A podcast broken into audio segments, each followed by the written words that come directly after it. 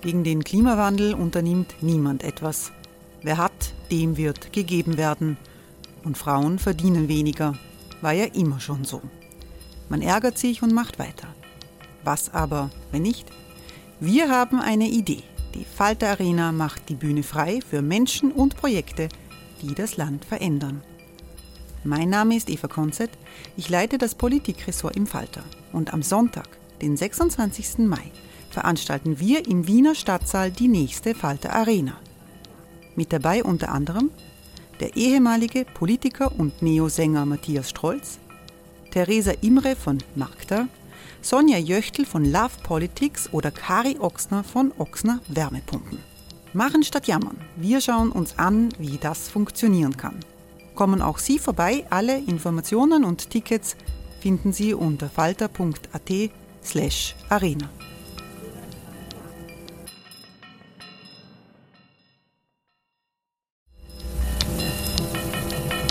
Falter-Podcasts werden durch Werbung unterstützt. Das hilft bei der Finanzierung unseres journalistischen Angebots. Die Erderhitzung ist kein Gefühl, aber mit vielen Gefühlen verbunden. Sorgen etwa oder Angst. Eine Veranstaltung gegen diese Ohnmacht ist Tipping Time, eine Klimakonferenz der Zivilgesellschaft. Von 9.5. bis 11.5. findet Tipping Time in Kooperation von Globe Art, Solektiv und Tangente St. Pölten statt und lädt ein zu Diskurs, Diskussionen und Workshops mit namhaften Vortragenden wie Nikolai Schulz und Friederike Otto. Weitere Informationen finden Sie auf www.tangentesanktpölten.at.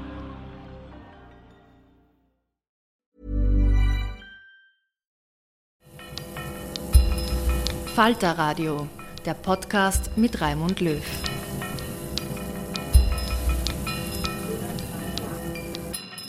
Sehr herzlich willkommen im Falter Radio. Ärzte ohne Grenzen ist eine der bedeutendsten Hilfsorganisationen der Welt. Sie ist im Dezember 50 Jahre alt geworden. 1971 wurden die Ärzte ohne Grenzen von zwölf französischen Medizinern und Journalisten gegründet.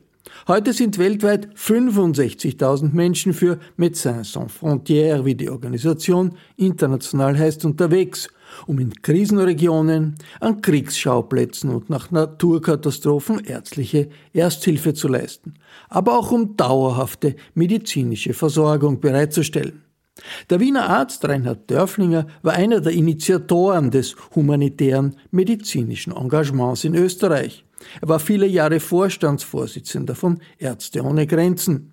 Als stellvertretender internationaler Präsident von Ärzte ohne Grenzen war er 2008 bis 2011 mit Hilfsprogrammen in Kenia, Mosambik, Niger, Honduras, Guatemala, Myanmar und dem Libanon befasst.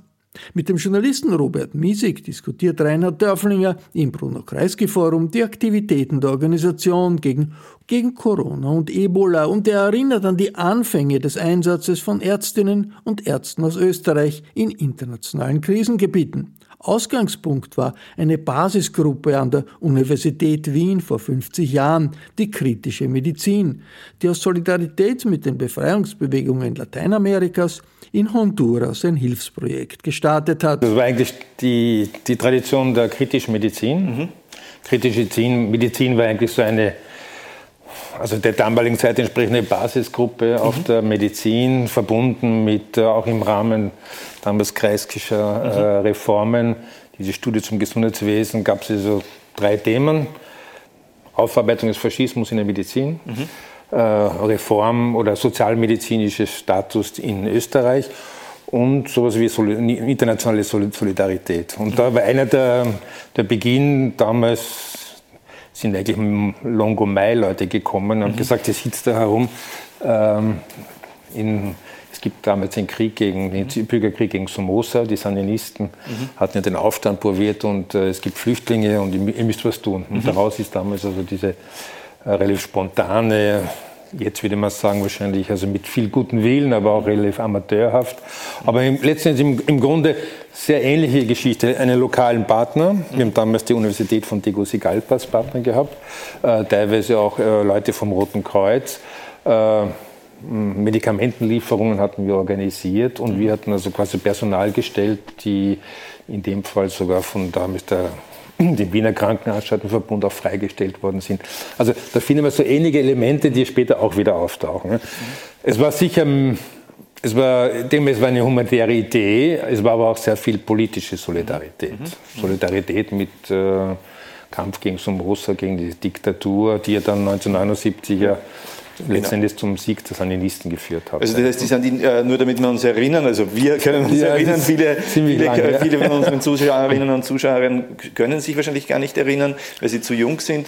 Also es war eine Guerillabewegung oder ein, ein Aufstand, eine Aufstandsbewegung, die 79 eben gewonnen hat, äh, die Sandinisten in Nicaragua. Nicaragua und wie sie dann in Honduras waren, das war circa zum gleichen Zeitpunkt. Das war, das war der, der, Bürgerkrieg war im Herbst 78 und die, die Aktion ist angelaufen gegen Dezember mhm. mit einem so Exploratory Mission. Mhm.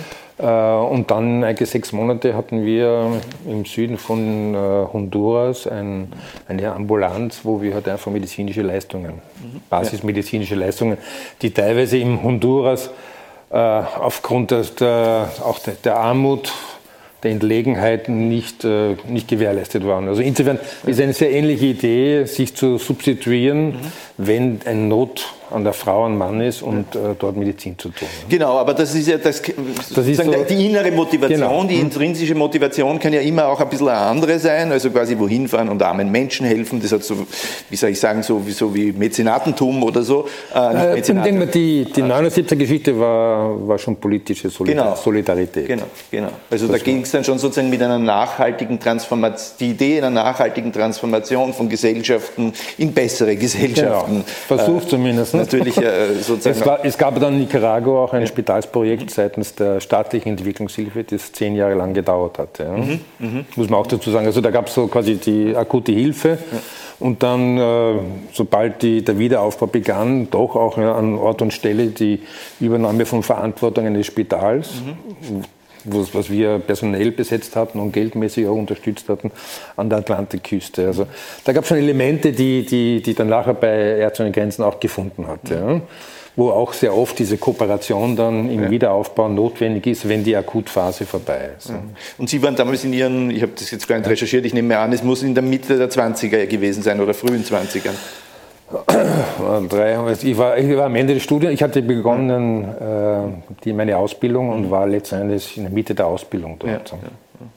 Ich frage deswegen ja jetzt auch nach dieser Ambivalenz zwischen äh, nur, nur, Wundheilung äh, oder auch eine gesellschaftsverändernde Dimension, weil Sie ja das wahrscheinlich von Anfang an bei Ärzte ohne Grenzen, Sie waren jetzt natürlich nicht am Anfang dabei, wir reden hier über 50 Jahre äh, Ärzte ohne Grenzen, aber das, diese Frage muss sich ja zentral gestellt haben. Wir, wir kennen ja, und vielleicht ist das auch nur ein, eine bestimmte Fokussierung als Zentralfigur Bernard Kouchner, äh, der sicherlich der berühmteste ist, der ja bis in 1966 äh, Mitglied der Kommunisten war, dann rausgeflogen ist, äh, dann Sozialist war. Der SB war dann, ja. genau. Hm. Wie, wie, wie, welche, welche Motive beim Ärzte ohne Grenzen sehen Sie bei der Gründung? Die, die Leute sind vor allem die Ärzte kamen ja aus der Rotkreuz-Geschichte. Ja. Also Internet, muss man sagen, Rotkreuz mhm. National und Internationale mhm. Komitee für Roten Kreuz, die immer schon, mhm. auch bis jetzt auch teilweise ähnlich wie jetzt, wie, wie bei Ärzte ohne Grenzen, tätig waren mit einem sehr bestimmten Regime, mhm. Nationen finanziert, äh, dem quasi sehr strikten Rechtsrahmen äh, des internationalen humanitären Rechts verbunden, mit äh, Auflage zu schweigen. Das mhm. war die Geschichte. Ja? Du hilfst, aber du redest nichts. Ne? Und das war, also das war dann Biafra, der, die, der Sezessionskrieg mit einer dann quasi ethnischen Reinigung sozusagen eines Gebietes und Versuch eines mit, mit Hungersnoten dann einfach die Bevölkerung zu dezimieren, gab es dann einen Aufstand, das können wir nicht mehr hinnehmen. Und äh, sind einfach vor Fernsehen, Presse gegangen. Ne? Haben damit quasi das Schweigegebot verletzt, äh, sind dann irgendwie auch rausgeflogen, klarerweise. Äh, ich will also trotzdem sagen, es gibt so eine Post-68er-Geschichte mhm. natürlich auch mhm. dabei. Mhm. Also einfach ja. äh, diese alten Strukturen, die eine gewisse Sicherheit in der Sanitätsversorgung gebracht haben. Das, das Rote Kreuz kommt dann letztendlich auch aus der militärischen Geschichte her letzten Endes. Also das dynamische Prinzip, ich helfe unter ganz bestimmten Regeln in Konflikten, ich muss äh, geschützt sein, weil ich das Rote Kreuz trage, ich kann die Verletzten bergen und pflegen, ähm, tu aber nichts und man zur ist Konfliktlösung. Und man ist neutralistisch, auch alleine deswegen schon, äh, weil es war ja auch nicht so, der Krieg war ja nicht so sichtbar früher. Äh, in der Zeit, über die wir reden, genau. gab es plötzlich eine Sichtbarkeit im Fernsehen.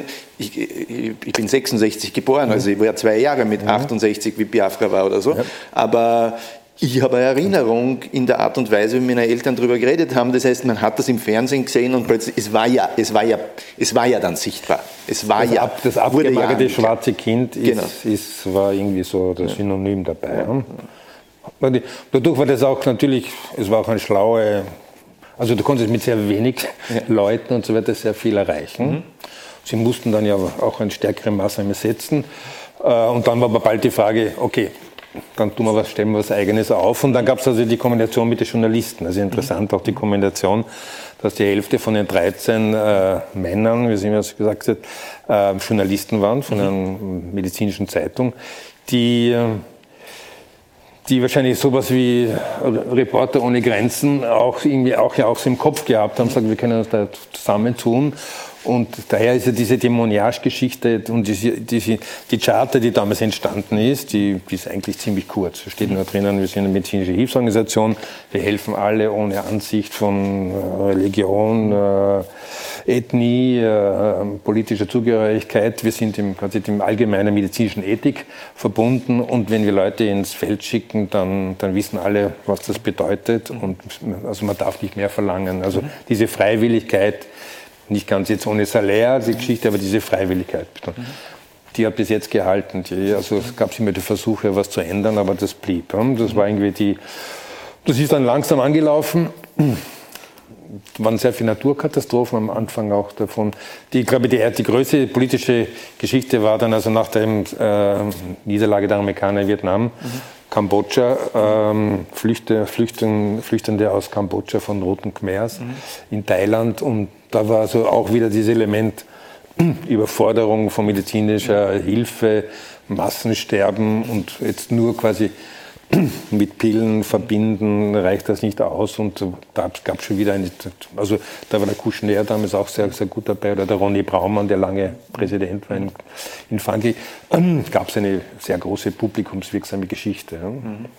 Also da, auch da dieses, äh, dieses Element, von, dieses Element nicht nur helfen, sondern tun, ich glaube äh, Witnesstum, also, also wenn, auch Zeuge wenn, sein und, und es aussprechen und es in die Welt tragen und es auch skandalisieren bis zu einem gewissen Grad, äh, war, glaube ich, da auch immer dabei, also auch im Hinblick auf die roten Khmer. Wobei, ich denke, das finde ich schon, also ich bin ich habe dann noch einmal von, von 78, 79, also gab es noch einmal 20 Jahre lang Einsätze in anderen Gebieten. Äh, mit anderen Organisationen. Und dann bin ich erst zuerst, zuerst an die Grenzen gestoßen. Und das ist schon bemerkbar.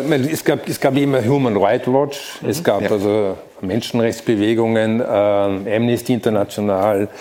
Ähm, Ärzte ohne Grenzen, ich, man redet darüber, wenn es notwendig also, mhm.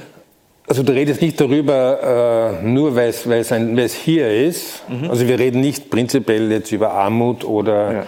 Armutgefährdung in einem Land weil, okay, da können andere drüber besser reden. Ja. Ich denke, wir reden drüber, wenn es in Verbindung ist mit der medizinischen äh, mhm. Tätigkeit. Und da denke ich mal, das ist schon eine, ich glaube, diese Authentizität, also wenn wir reden, mhm. wissen wir, wovon wir reden. Mhm. Ja? Immer mit, also es geht immer, jetzt geht es ja augenzeugenmäßig, das heißt wirklich vor Ort, vor Stelle mhm. äh, und bezogen auf medizinische Aktionen. Mhm. Und da kann ich letztendlich auch politisch sehr viel argumentieren. Mhm. Ich meine, da kann man sagen, das ist wir sind nicht politisch, ja, aber natürlich sind wir jetzt, ja. wir wollen Wirkung haben im Sinne einer, einer Verbesserung des Gesundheits. Äh, also wenn man so plakativ sagt, wir wollen eine Wirkung haben für das Überleben der Menschen, für das wir dort sind.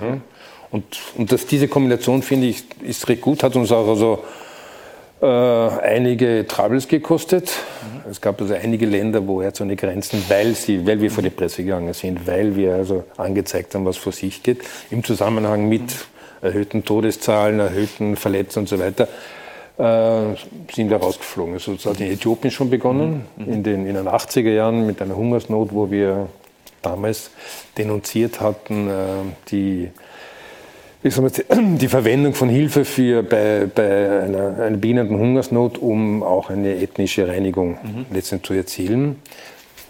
Zack, das war's. Hm? Mhm. Okay.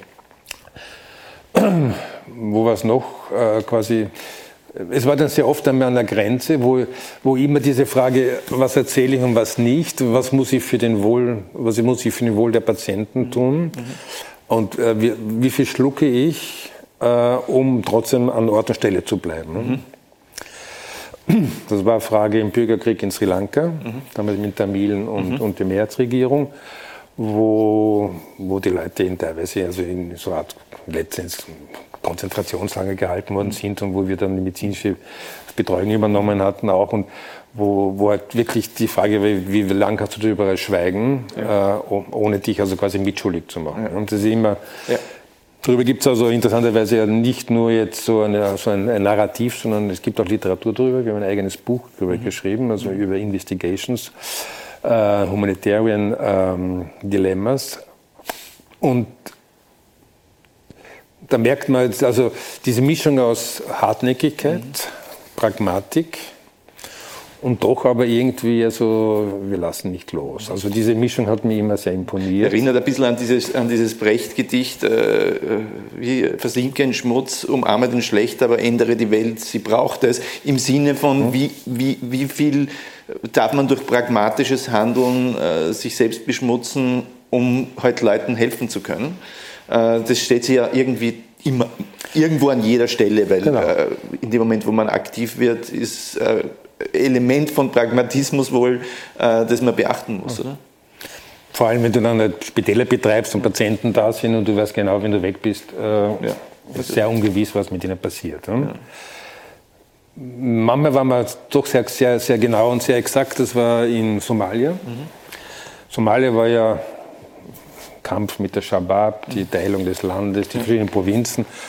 Ähm, gab es Entführungen. Also, also zwei spanische mhm. Krankenschwestern sind entführt worden und sind nach zwei Jahren dann freigekommen. Mhm.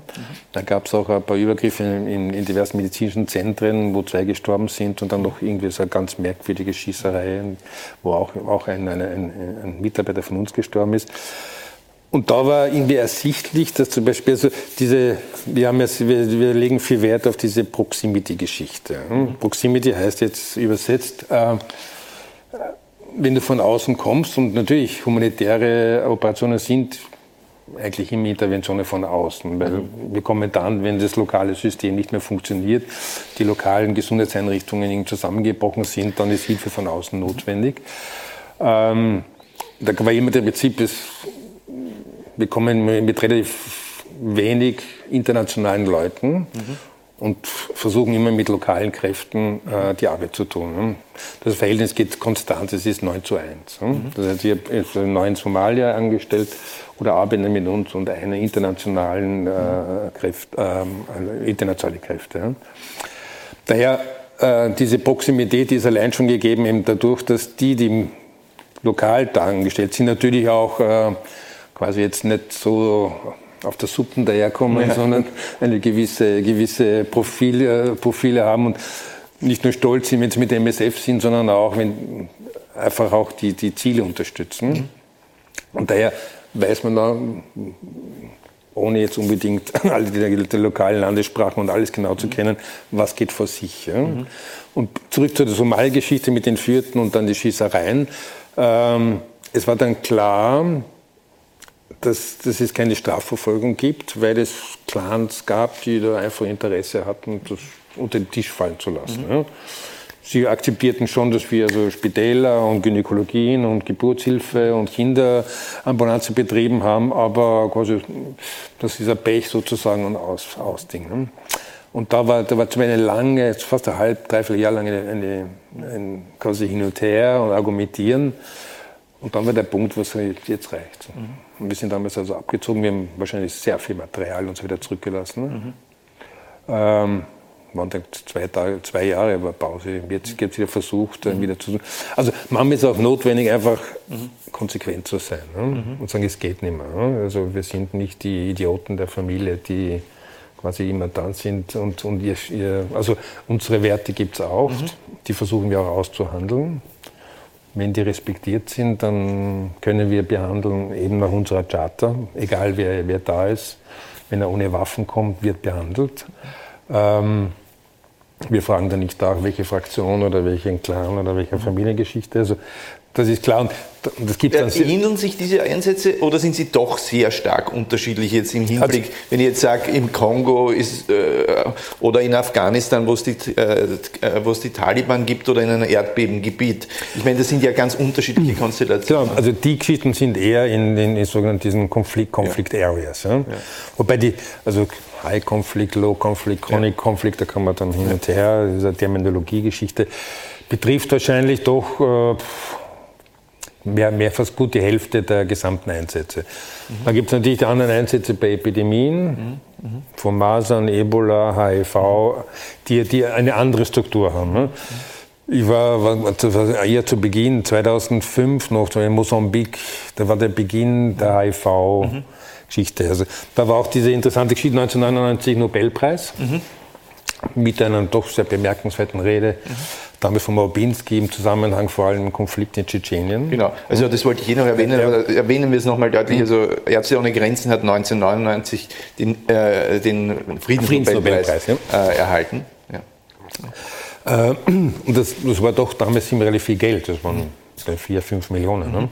Und die hatten wir investiert in die, in die sogenannte äh, Access-Kampagne, beziehungsweise dann später in die Initiative für die äh, neglected, also die vernachlässigten Krankheiten.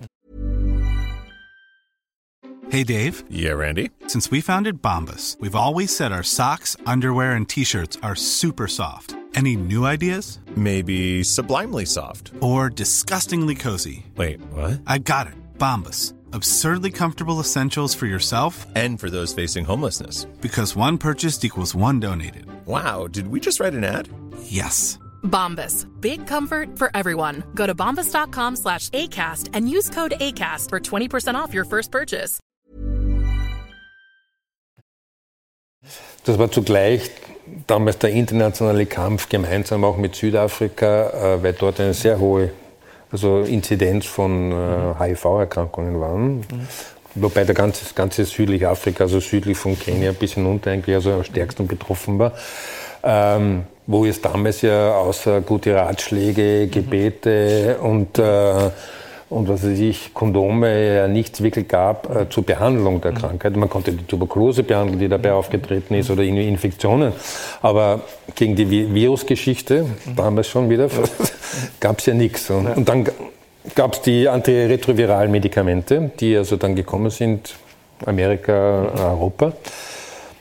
10.000 Euro Jahreskosten damals. Ähm, und die Frage, was mache ich, äh, wer bekommt diese Sachen? Ja? Wer hat Zugang? Die berühmte Patentgeschichte. Ja. Ja.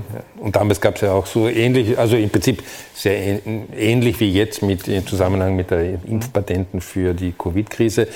Die HIV, das war vielleicht, es waren insgesamt vier, fünf Millionen betroffen. Insofern mhm ähm, war es weniger. Das war vielleicht auch klarer der Konflikt zwischen quasi dem globalen Norden der sich das leisten das heißt, kann. 4, 5 Millionen Betroffene. Äh, Betroffene in, in, Süd, im südlichen, Menschen, also betroffene. Menschen ja, im südlichen Afrika. Ja, genau. Okay. Ja. Wovon also noch dazu Verbreitung, also ja. da hat ja auch seine Kurve gehabt, die hinaufgegangen. Ne? Mhm.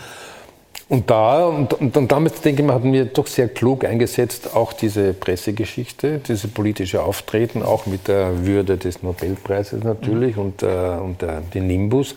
Einfach zu sagen, wir, wir haben hier Leute, die wir nicht behandeln können. Mhm. Wir könnten aber was behandeln, weil es gibt Medikamente, wir kriegen aber die Medikamente nicht, weil wir, auch wenn wir also relativ viel Geld kriegen bei den Spenden, das nicht bezahlen können. Mhm. Daher muss eine Änderung geben. Und da gab es diesen Prozess der Änderung der Patente und das war es war ein medienpolitischer Kampf um, um Zugang zu Medikamenten. Also wo der Konfliktpartner jetzt nicht das Land war, in dem man war, sondern, sondern eigentlich die, die, die Welthandels, die Wel Welthandelsindustrie ja, ja, verbunden mit Vertretungen der, der Pharmaindustrie. Wobei, also wir nehmen keine Spenden von Pharmaindustrie. das ist so eine klare Sache. Äh, fand ich auch immer relativ erfrischend, mhm. äh, sich nicht nur in einer, wie sagen, so etwas oberflächlichen Kapitalismuskritik der Pharmaindustrie mhm. äh, hinzugeben, mhm. die dann aber keine weiter, also ja. man kann sich zwar suhlen, dann ist eine gute Meinung, ja. aber es ist nichts weiter. Ja. Äh, schon auch zu sagen, die Triebswirfer-Geschichte war ja dann letztendlich ein Abkommen, dass sie gesagt haben, wir geben die Medikamente billiger ab. Mhm. Und das gab es dann überhaupt im Rahmen mit den Impfungen ein großes Revirement in diesen äh, quasi, ich kann sie verkaufen dort, wo sie, wo sie besser bezahlt sind mhm. und kann sie aber dort billiger verkaufen, wo sie nicht. Verbunden mit äh, dem BRIC, also mit Ländern an der, also die Industrieländer an der Schwelle, Brasilien, Indien vor allem, äh, mit der Möglichkeit der Produktion. Mhm. Die generische Produktion, ja. die ja dann immer wieder nachher auch immer wieder in Debatte war. Mhm. Und denke mal, Wofür man dann aber wahrscheinlich Lizenzgebühren bezahlen muss. Ja, oder auch nie. Also war dann die, eine Zeit lang war das ja. dann ohne, mhm. beziehungsweise okay. ja. Hm? Wobei es interessant ist, dass als, wir als medizinische Hilfsorganisation, ja, die also eigentlich, also was weiß ich, der große Chirurg in Kriegsgeschichten, eigentlich in den Sachen doch sehr, sehr gut vernetzt waren, gut aufgetreten sind und mir das immer sehr imponiert. Und vor allem, es gibt, bis jetzt gibt es also diese DNDI, heißt das, äh, Drug for Neglected Disease Initiative. Das ist also eine Geschichte, es gibt äh, auch ein globales Süden mehr. Ähm, Krankheiten wie Schlafkrankheit, mhm. Malaria, die verschiedenen Formen der Behandlungen. Ähm, Snakebite war unter anderem HIV-Behandlung für Kinder, die nicht wirklich das große Interesse äh, der Pharmaforschung gehabt haben. Und wir haben quasi mit dieser Initiative ein, eine, eine Gürtel geschmiedet von akademischen Institutionen in Indien, Brasilien, Afrika, äh, verbunden mit äh, der WHO, wo die Pharmafirmen alte Patente abgeliefert haben. Mhm. Die haben gesagt, die brauchen wir eh nicht, äh, mit denen werden wir nie Geld haben, das können wir quasi großzügig der, der WHO schenken. Und dort hat man also mit, mit, dies, mit, mit, diesen Forschungsinstituten, mit unserer Möglichkeit quasi das auch nachzuschauen, was, was, was benötigen wir wirklich an, an Ort und Stelle. Und den, die möglichen Entwicklung von Patenten gibt es, also hat sehr, sehr seit ja, jetzt 15 Jahre eigentlich regelmäßig abgegeben, um den Zugang für, äh, für Krankheiten, die niemand interessiert, weil es arme Leute betrifft. Ja. Ja. Das ist die Chagas-Krankheit zum Beispiel in Lateinamerika, die komische Wanzengeschichte, die mhm. aber Millionen betrifft mhm. und die, die spät, unangenehme Spätfolgen hat. Schlafkrankheit, Malaria in, in, den verschiedenen Formen. Das war am Anfang vor allem wegen diversen Resistenzen. Also denke mal, das sind so Hintergrundgeschichten, mhm. die ablaufen neben Masern, mhm. Ebola. HIV, äh, Epidemiebekämpfungen, neben Haiti, Erdbeben, neben Krieg in Syrien, Afghanistan. Also die Bandbreite ist schon mhm. sehr, sehr, sehr weit. Ja. Aber nur um, damit man ja. sich auch vorstellen kann, wie man da arbeitet. Jetzt nehme ich mir an, in südlichen Afrika, da geht es um eine Krankheit, da gibt es keinen Konflikt in dem Sinn, auch keinen dramatischen Konflikt mit der Regierung, da fliegen zehn Ärzte runter, zwei Logistiker engagieren sich 100 andere Ärzte und Pfleger und geht schon los. In einer Region wie im Jemen, wo äh, Krieg herrscht, wo es gefährlich ist, wo man eigentlich das Camp nicht verlassen kann, schaut es wahrscheinlich ganz anders aus. Wie, äh, wie, wie, ja, berichten Sie ein bisschen, wie in der Praxis dann so ein Einsatz ausschaut. Ganz kurz noch zu, zu Basic. Es gibt hier diese, diese Universum MSF, also es sind, ist ja so fünf fünf Universen, die miteinander verbunden sind mit der Idee und dem Logo. Und dazu kommt jetzt noch ja, andere. Traditionell Paris, mhm. Brüssel, Amsterdam, Genf, mhm. Barcelona. Das waren so quasi die Zentren, die die Operations machen. Mhm. Also im Jargon heißt das Operational Centers oder. Operational Directorates. Ja. Dazu kommen jetzt noch zwei Zentren, die in Dakar, äh, also Westafrika und Nairobi, mhm. Groß wahrscheinlich auch in Amman. Mhm.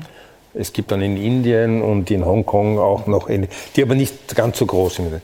Diese, diese Zentren, ähm, wir verfügen ja, heuer 1,4 Milliarden mhm. Euro mhm. eingenommen aus Spenden. Ne?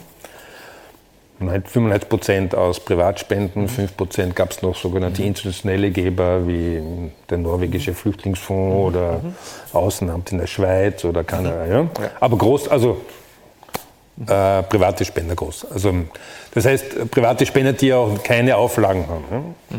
Das war immer eine Geschichte. Äh, wenn Leute sagen, ja, ja, aber dort sind so viele arme Kinder und ich will das unbedingt, dass das dort eingesetzt werden geht, sage, okay, respektieren wir.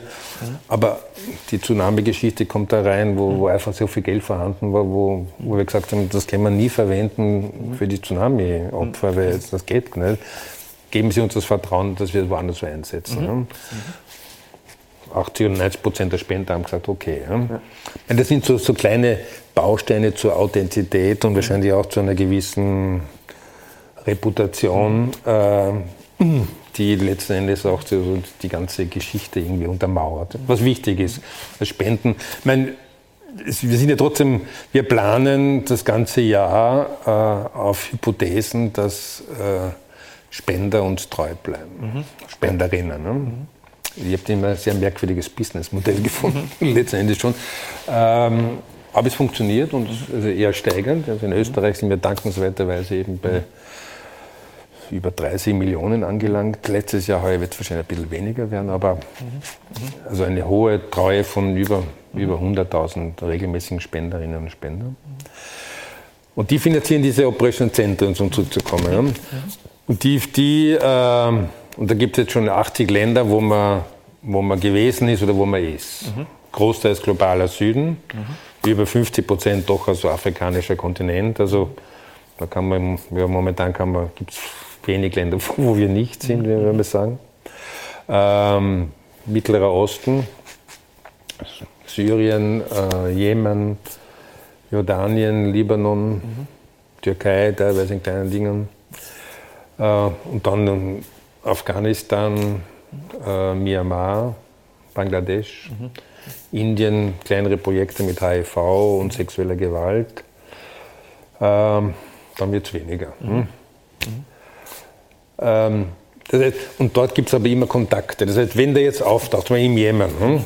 War es ein langsamer Konflikt, der begonnen hat. Das war nicht ganz klar. Es war gar immer die Debatten zwischen Nordjemen und Südjemen. Und, ähm, schickt man, wird also eine, eine, eine Exploratoren Mission an Ort und Stelle geschickt, die versucht zu evaluieren. Art vor, vor, Vorabmission. Ja. Ja, ja. Wie schaut aus, was, was, was ist vorhanden, was sind die Hauptelemente von, von Tod und Verderben, mhm.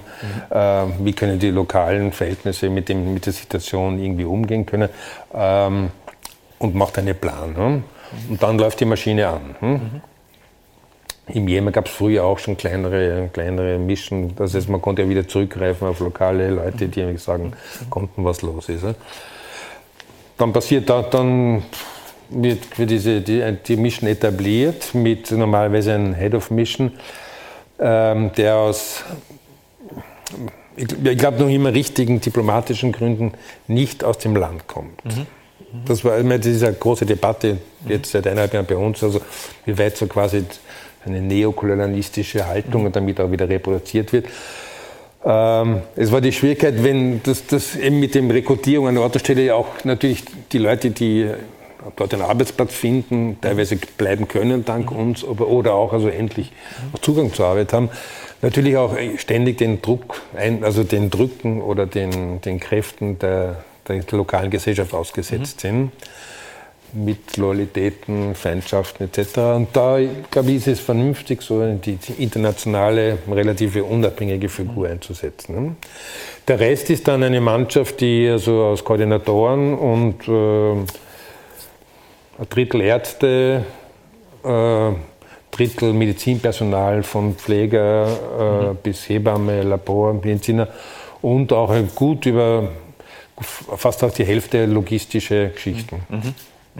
Die Projekte sind ja dann doch relativ, wachsen dann doch relativ schnell an. Also jetzt von, von Jahresbudget 100.000 Euro. militärischen Schutz auch oder hat man sowas gar Nie. nicht? Also keine, keine robusteren Securities, sagen wir mal so. No, es, es gab, ganz genau in, in, in, Nordkenia, in Nordkenia und in Somalia mhm. gab es eine Zeit, eine Periode, wo quasi mhm. aufgrund auch der, des lokalen Drucks äh, Milizen gesagt haben, sie müssen uns bewachen, weil mhm. das Risiko ist so groß. Es mhm. war so eine Art äh, Autobahnmaut äh, mhm. in verschiedener Form. Mhm. Ähm, prinzipiell äh, kommt ja noch, bei dieser Exploratory Mission kommt ja noch dazu, dass man versucht, alle Leute zu treffen, die jetzt im Konflikt ja. irgendwie, also zu sagen, wir können, wir können das tun. Also es ist sind sehr viel Diplomatie dabei. Afghanistan, ja. wir sind lange Zeit gewesen, 78 sowjetische Invasion, mhm. Kampf der, der Dschihadisten oder der der, der Gorilla der islamischen äh, gegen die Besatzung, gegen das kommunistische Regime in, in, in Kabul. Ähm, wir hatten damals mit Massoud eigentlich so eine relativ privilegierte Beziehung, mhm. die ja im Tal mhm. circa einen halben Tag von nördlich von Kabul war. Ähm, das ging lange gut, bis zum Fall auch der, der Regierung. Dann gab es einen Zwischenfall im Norden, wo fünf Leute ermordet worden sind, aber auch wieder so eine Situation ähnlich, wie wir zuerst diskutiert haben in Somalia.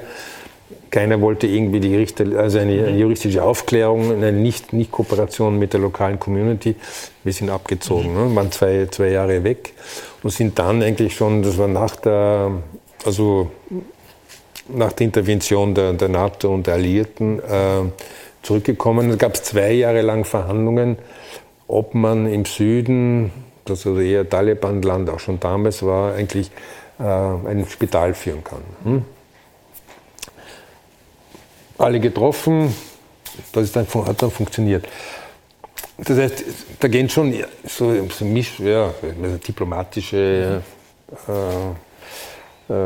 Fähigkeiten, äh, äh, diplomatische Verhandlungen voraus, die, die überhaupt dann ermöglichen. Also wenn wir aufmachen, haben wir normalerweise die Gewissheit, dass wir ohne bewaffneten Schutz oder irgendwelche postierten Panzer oder sonst wie äh, dort arbeiten können. Mhm. Würden wir auch nicht. Mhm. Weil wir wissen, dass also die humanitäre Element besteht auch schon darin, zu sagen, es gibt Vertrauen. Mhm. Es gibt klar, dass äh, also quasi MSF-Schild ist nicht keine, keine, keine Kugelweste, sondern ist die weiße Jacke mit dem MSF-Logo drauf. Und wenn das akzeptiert ist, dann, mhm. äh, dann funktioniert mhm. Funktioniert im großen Ausmaß mhm. mit, mit Zwischenfällen. Ne? Ja, in Afghanistan, ja. Somalia, jetzt vor, vor zwei Monaten drei, drei Mitarbeiter in, in Tigray, also im Norden von Äthiopien. Mhm die erschossen worden sind. Mhm. Also relativ cool bei, bei einer also Explorationsfahrt. Ähm, trotz extrem hoher Sicherheitsbestimmungen. Mhm. Da muss ich das Leben schon vorstellen, dass also MSF-Leben besteht schon sehr viel an Arbeit. Mhm. Dann noch einmal Arbeit und dann noch einmal mhm. Arbeit. Ähm, sechs Tage Woche ist normalerweise also die Regel. Sonntag oder wenn man im Einsatz Sonntag ist. Oder wenn man im Einsatz, Einsatz ja. Also die, das, die, mhm. Äh, aber verbunden mit sehr starken Auflagen, also wohin man gehen kann, mhm. äh, wo man sein Bier oder seinen Tee trinken kann, äh, welche Autos darf man nicht benutzen. Mhm. Das heißt, es ist schon sehr, also reglementiert, noch dazu quasi auch in den medizinischen Behandlungen schon mit sehr viel Guidelines versehen inzwischen. Was ich immer sage, du brauchst keine individuellen Helden. Es ist ganz immer gut, wenn du Initiative hast, aber du musst einfach die, die Leute, die mit uns arbeiten, müssen im Team mhm. arbeiten können. Ne? Ja.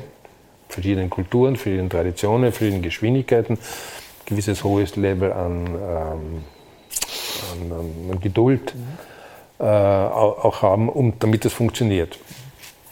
Viele halten es aus, einige halten es nicht aus. Die meisten tun es schon.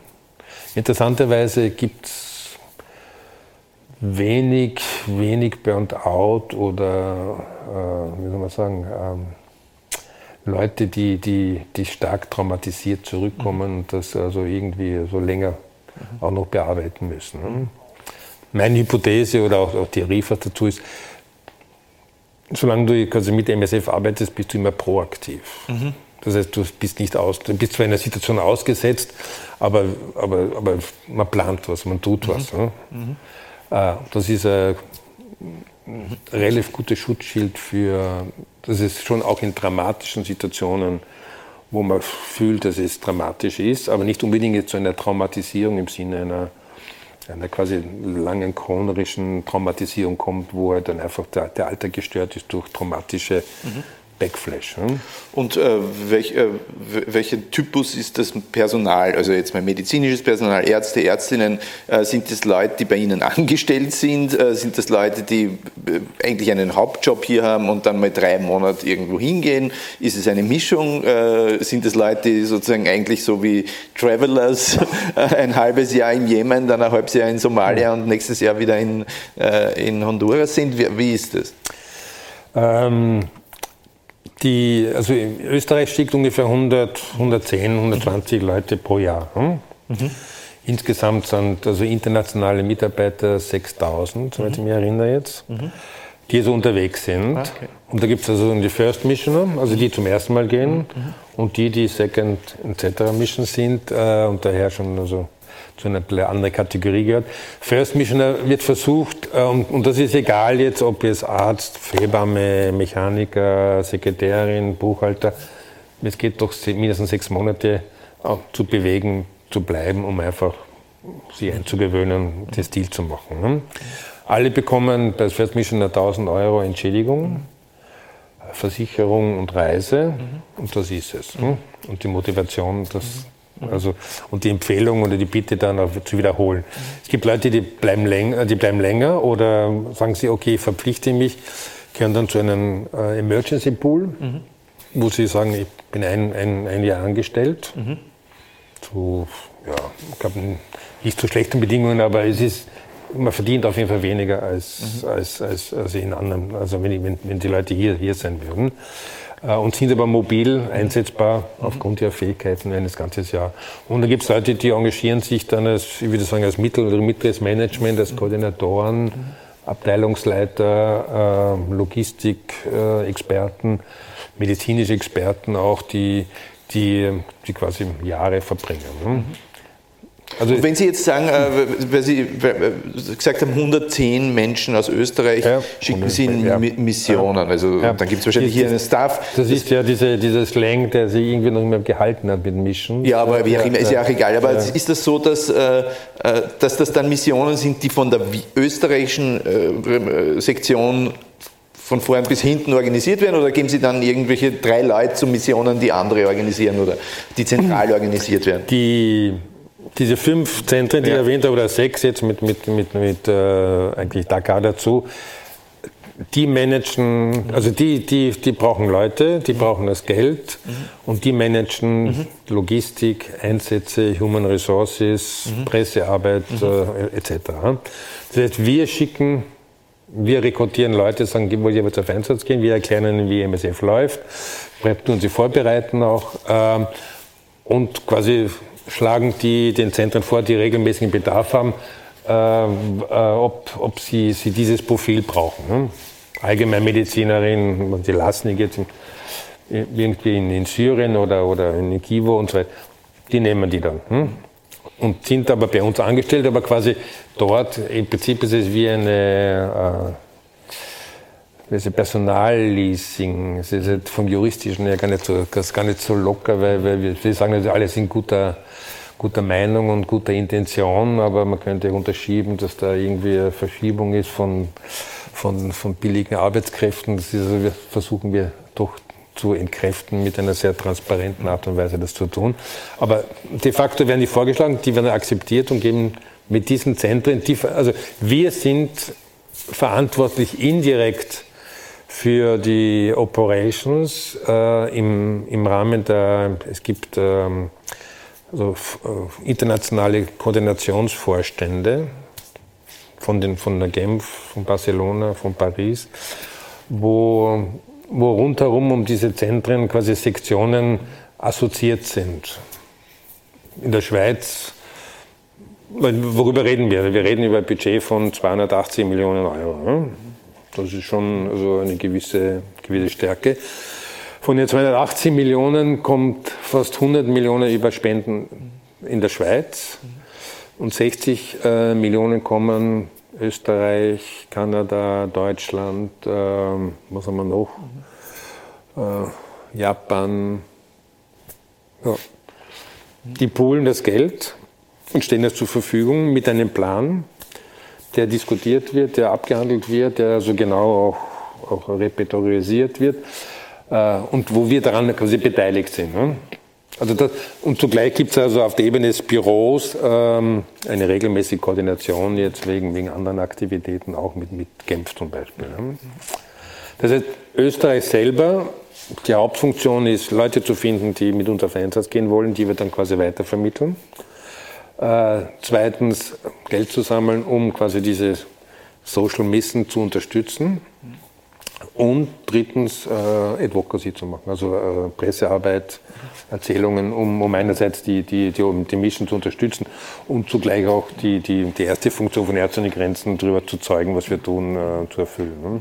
Das ist so quasi die, und das macht, das ist egal, ob ich jetzt in Kanada sitze oder in Luxemburg oder in Tokio. Ähm, all the same. Hm? Sehen Sie eigentlich sowas wie Nachhaltigkeit auch? Äh, also, oder, oder, erlebt man auch Nachhaltigkeit, dass man das Gefühl hat, das ist jetzt nicht nur schnelle Wundheilung für das Nötigste, sondern es hat auch eine nachhaltige Verbesserung in einer Gesellschaft zur Folge? Äh, Nachhaltigkeit ist ein sehr, sehr, wie sagen, disputed Item. Mhm weil, weil wir uns eigentlich immer abgegrenzt haben von Entwicklungshilfeorganisationen. Mhm. Ich gesagt, wir sind, wir sind, we are not a developing agency. Wir sind auch keine Human Rights Agency. Das war immer doch eine sehr relativ klare Abtrennung. Was nicht heißt, dass wir trotzdem unter dem Widerspruch oder den, der Ambivalenz von Nachhaltigkeit kommen. Es gibt so eine terminologische Kompromisslösung, das heißt Chronic Emergency trifft für Sudan, äh, trifft für Tschad, trifft für äh, die DRC, also die Demokratische Republik Kongo zu. Äh, Syrien, ja, Jemen inzwischen. Das heißt, Konflikte, die, die in deren Dauer einfach über Jahre geht. Ne? Und wo, wo in Syrien ja nicht nur zum Beispiel das ist einfach zerstörtes Land, oder ein Teil zerstörtes Land zumindest. Ne? Also wo ich überlegen muss, also ich kann zwar ständig ein Hilfsspital aufbauen, aber das hat nicht von Dauer. Ne? Ich, das kann ich für ersten Monate machen oder eineinhalb Jahre bei Kämpfen, aber, aber irgendwann muss ich mir das überlegen, was anders zu tun. Ne? Da sind wir Gott sei Dank dann auch nicht alleine. Ne? Also so die einsamen Helden, die da immer dort sind, äh, da gibt es einfach eine, eine, Tradition von Kooperation. Äh, und das jetzt nicht nur in, in, Kriegsgebieten, sondern es war ähnlich in Kenia zum Beispiel, gibt es ein sehr großes Spital von uns in Kibera. Das ist die, der große Slum bei Nairobi, wo wir ein sehr großes äh, HIV-Spital mhm. geführt haben, eingerichtet haben und dann also in einem doch langen, zweijährigen Prozess übergeben haben. Also da, da war auch die Geschichte akut Notwendigkeit zur Behandlung, vorzuzeigen, dass es möglich ist, eine Struktur aufzubauen, und dann versuchen diese Struktur, die natürlich mit Spendengeldern immer in einem anderen Luxus leben kann, als wenn sie dann also quasi integriert sind in ein nationales Gesundheitswesen, äh, doch weiterzuführen. Das hat funktioniert. Einige, wo man weiß, das hat nicht so gut funktioniert. Ähm, aber es gibt nicht den Bedarf, so aus Ewigkeit immer an Ort und Stelle zu sein. Ne? Andererseits HIV-Bekämpfung, äh, Tuberkulosebekämpfung, ähm, war, waren, sind chronische Krankheiten. Ne? Das heißt, ich muss, ich habe einen langen, einen langen Prozess und ich, die, die, Behandlung ist auch nicht mit, mit Anfangsschnitt ab, abgestellt.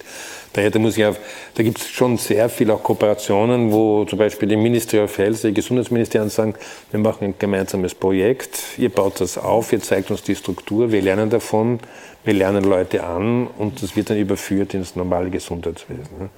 Funktioniert relativ gut, zum Beispiel in den ehemaligen äh, Sowjetrepubliken mhm. im, im, Osten, wo es vor allem im Rahmen der also multiresistenten Tuberkulose, mhm. die mühsam ist, teuer, äh, schwierig zu behandeln ist, wo es einfach eine langjährige Kooperation gibt. Mhm. Das funktioniert relativ gut. Hm? Ähm, die, die anderen Sachen, also Impf, Impfkampagnen sind per se irgendwie quasi überschaubar. Mhm. Ebola war halt dann eine andere Geschichte, die ja dann auch über zwei Jahre gedauert hat in, in Westafrika, mhm. wo, wo ein sehr rasches, also wo wir sehr, sehr rasch ja dabei waren, mhm. gleich am Anfang eigentlich in, in, äh, in Guinea-Conakry, weil, weil, weil es Erfahrung gab mit, mit, mit infektiösen Krankheiten. Ne?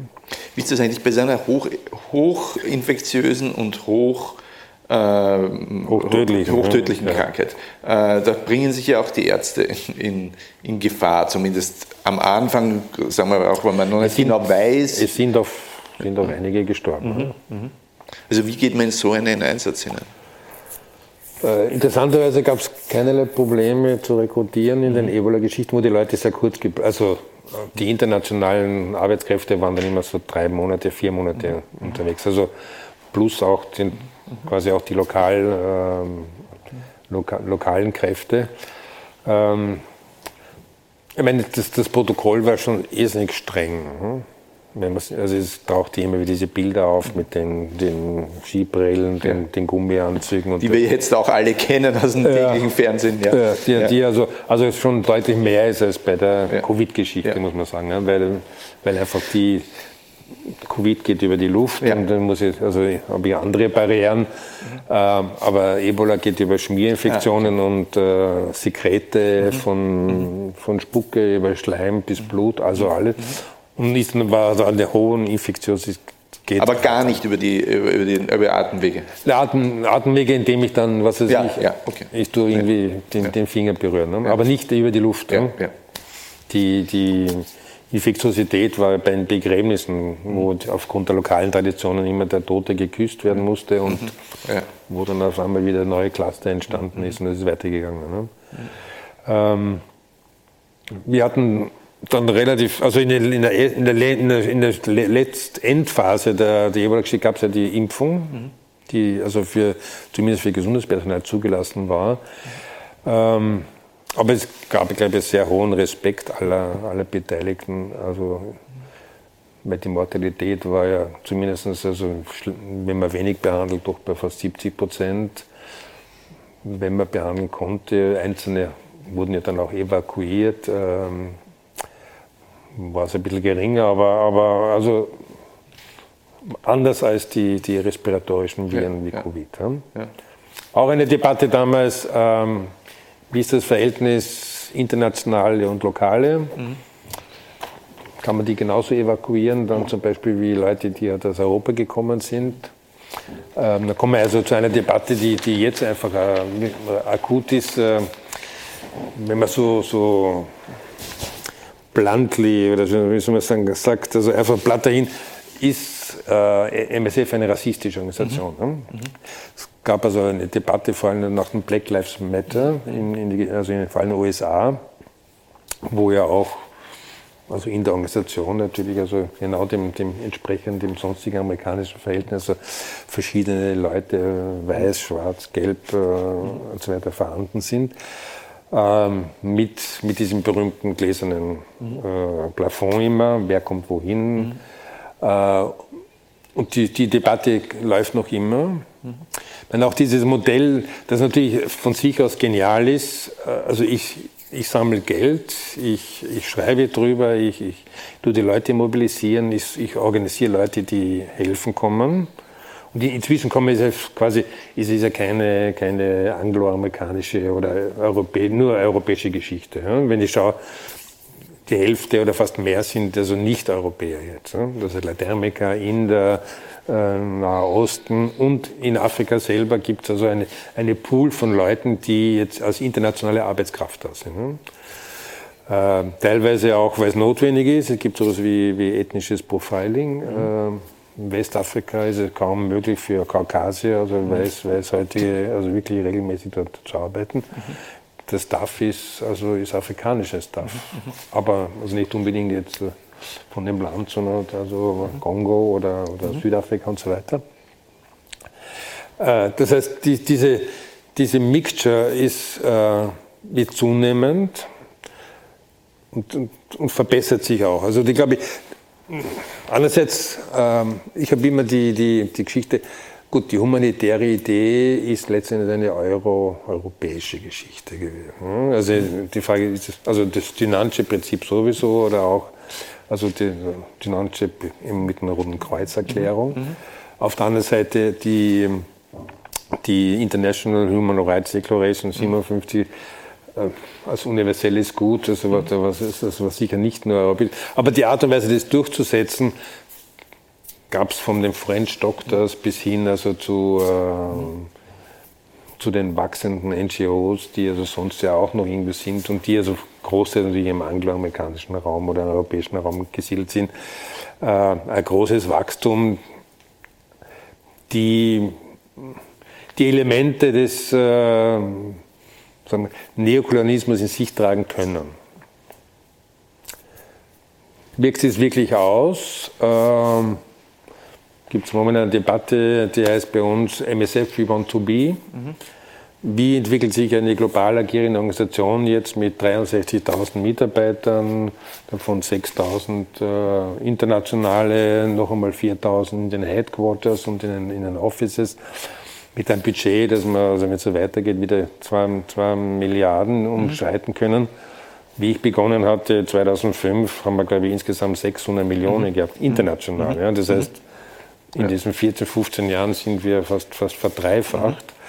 Mhm. Ähm, macht es Sinn, noch mehr zu tun? Ja. In der Medizin kann man immer mehr tun. Weil es gibt, brauche ich nicht die Tür aufmachen, gibt dort die Bedürfnis da, es gibt Armut und Krankheit auf der anderen Seite ich sage immer, du brauchst nur deinen Tisch aufstellen und du hast sofort deine, deine Patienten.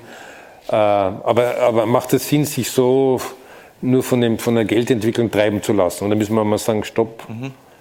Aber wenn Sie so von dieser neokolonialistischen Gefahr gesprochen haben, dann wäre ja sozusagen mal das Naheliegendste, dass man, wenn es eine Situation gibt, dass die Menschen aus den europäischen, aus den nordamerikanischen Regionen dann dorthin kommen und zwar mit einem internationalen Team zusammenarbeiten, aber die Chefs sind die aus unserer Region. Ja, und das, die müssen jetzt auch nicht weiß sein. Das können ja auch äh, schwarze Upper-Class-Ärzte aus den USA sein. Aber letztendlich die Hierarchie hast du ja dann doch. Und irgendetwas haben Sie angesprochen oder ansprechen wollen. Sie haben es ein bisschen angetippt, wenn man in, in Ebola, äh, in Ebola-Gebiet krank wird, naja, der Engländer kann auch nach Österreich ausgeflogen werden. Der, äh, ja, der, der Mann aus, Kongo, aus dem Kongo, also auch ein Helfer aus dem Kongo, wird das wahrscheinlich tendenziell nicht werden. Nicht?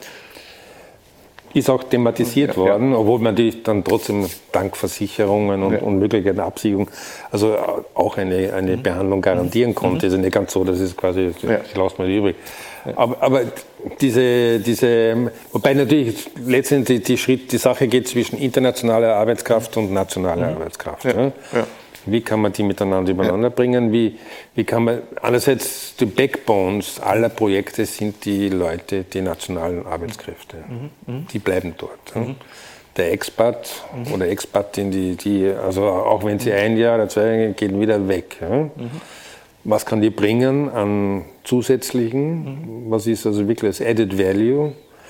Ähm, Im Anlernen, im Zeigen, im Ausbilden oder was, was eigentlich dann die, die, auch die internationale Arbeitskraft von den nationalen Arbeitskräften. Mhm. Da gibt es, glaube ich, viel zu tun. Mhm. Ich denke, da ist viel Potenzial, die, die, die, die wir, glaube ich, noch mehr nutzen können auch. Also die Debatte ist also diese, diese mhm. Diversity, Inclusion äh, und Non-Diskriminierungskampagne non heißt das so schön. Mhm. Hat sich ziemlich, also jetzt seit eineinhalb Jahren ziemlich entwickelt und da denke ich mal, da gibt es noch einige Änderungen.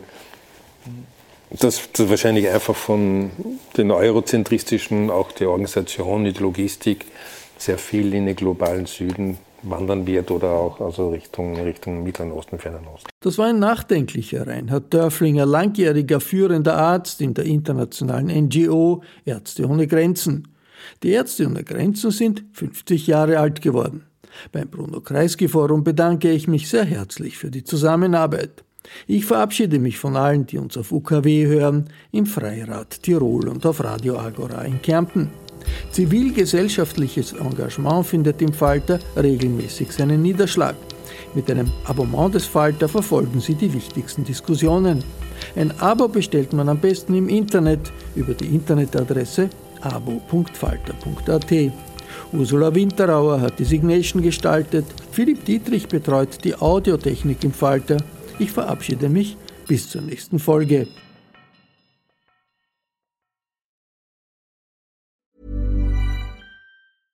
Imagine the softest sheets you've ever felt. Now imagine them getting even softer over time. That's what you'll feel with Bowl and Branch's organic cotton sheets. In a recent customer survey, 96% replied that Bowl and Branch sheets get softer with every wash. Start getting your best night's sleep in these sheets that get softer and softer for years to come. Try their sheets with a 30-night guarantee. Plus, get 15% off your first order at bowlandbranch.com. Code BUTTERY. Exclusions apply. See site for details. Even when we're on a budget, we still deserve nice things. Quince is a place to scoop up stunning high-end goods for 50 to 80% less than similar brands. They have buttery soft cashmere sweaters starting at $50, luxurious Italian leather bags, and so much more. Plus, Quince only works with factories that use safe, ethical, and responsible manufacturing. Get the high-end goods you'll love without the high price tag with Quince. Go to quince.com/style for free shipping and 365-day returns.